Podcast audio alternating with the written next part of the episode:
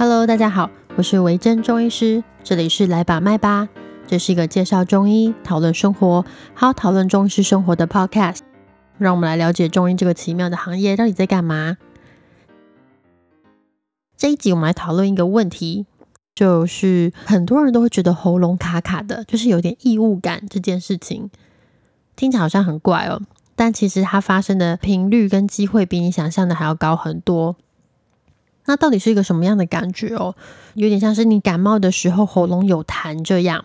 不过那个痰呢，你是咳不出来也吞不下去的，它就一直卡在喉咙间，你会一直觉得有一个东西呃梗在那里。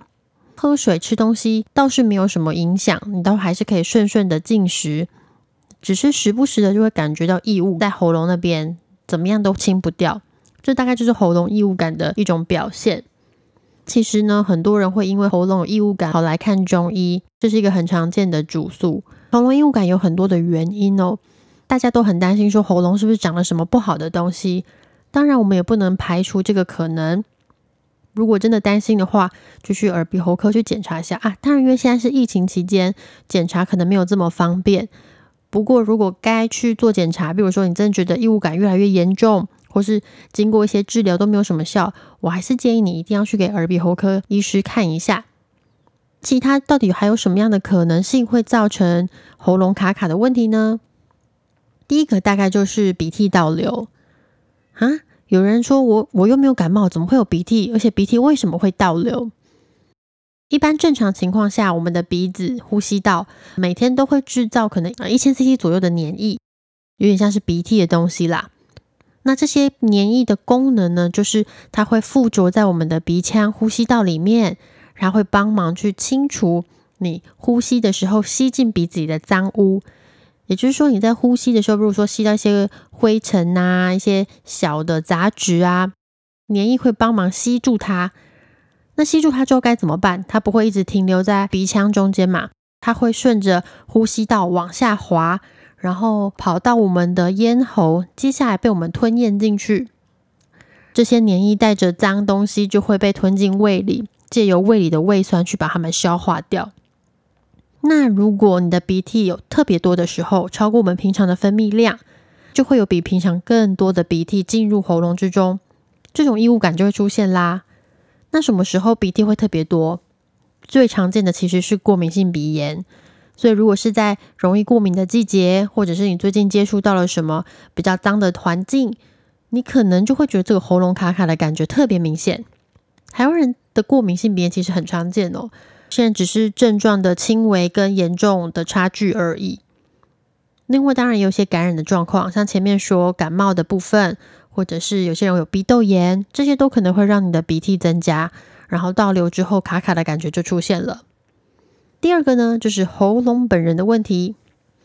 例如说，你的喉咙可能因为长期使用或是某些状况它发炎啦。那有些人是因为喉咙有些结构异常的问题啦。那有些人是因为喉咙的功能发生了一些问题啦。这时也会有些卡卡的感觉。举个最常见的例子，大概就是胃酸逆流。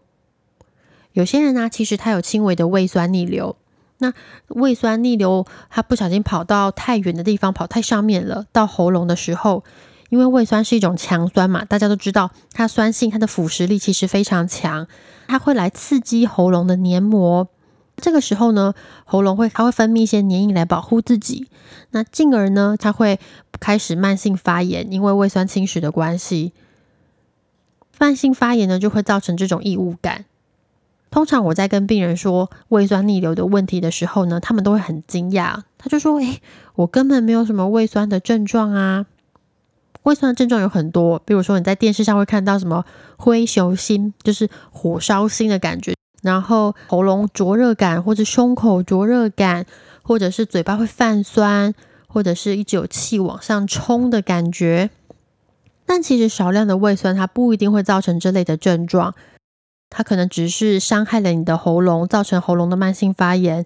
那其他什么灼热感并没有出现，因为在这些症状发生之前呢，喉咙已经被胃酸灼伤了。所以唯一出现的症状就是呃咽喉异物感。如果你有喉咙异物感的症状时，千万不要忘记胃酸逆流的可能性。第三个可能性就是前面说到大家最担心的喉咙长东西，这就是耳鼻喉科医师神圣的任务啦。其实去看一下，去检查一下，他们大概就可以发现有什么异常了。说到这里哦，其实我遇过一个病人，那那时候他来看中医的时候，他是非常生气的。第一个出诊居然就这么愤怒，然后呢，他就说，因为他喉咙就是卡卡的，卡了很久，然后看了一阵子西医之后。他西医把他转到身心科去，然后他觉得非常愤怒，他说：“我又不是就是有什么精神异常，为什么要把我转到身心科？”当下我觉得非常抱歉，但其实心理的问题啊，尤其是你在情绪起伏比较大、身体状况比较差，或是压力比较大的状况，的确也有可能会出现这类喉咙卡卡的症状。诶，所以当你的医师排除了一切可能。也就是说，你没有什么鼻涕倒流的问题，你的肠胃功能都很正常，你的喉咙功能、你的喉咙的结构，甚至它的状况也都是很好的。这个时候呢，他就会试着使用一些身心科的药物来处理这个喉咙怪怪的问题。其实这不需要太沮丧哦，这不代表你的精神有什么状况。也许在解决压力之后，其实你的症状就会改善，而且更好的是，你其他的器官都是正常的，都很棒的。这就是一个治疗的手法，而且，呃，因为压力太大而导致这类症状的患者，其实真的蛮多的。那咽喉异物感这种事情，当然不是现代人的专利啊，其实中医也有，中医会称这种喉咙卡卡的症状叫做梅核气，就是好像发现有个梅子核卡在喉咙，吞不下去的感受。那这个气的意思就是说，它就是一个无形的东西啦。所以我们去检查喉咙，当然不会发现有什么梅子核真的卡在这。这拿来形容咽喉异物感，真的是很传神呢。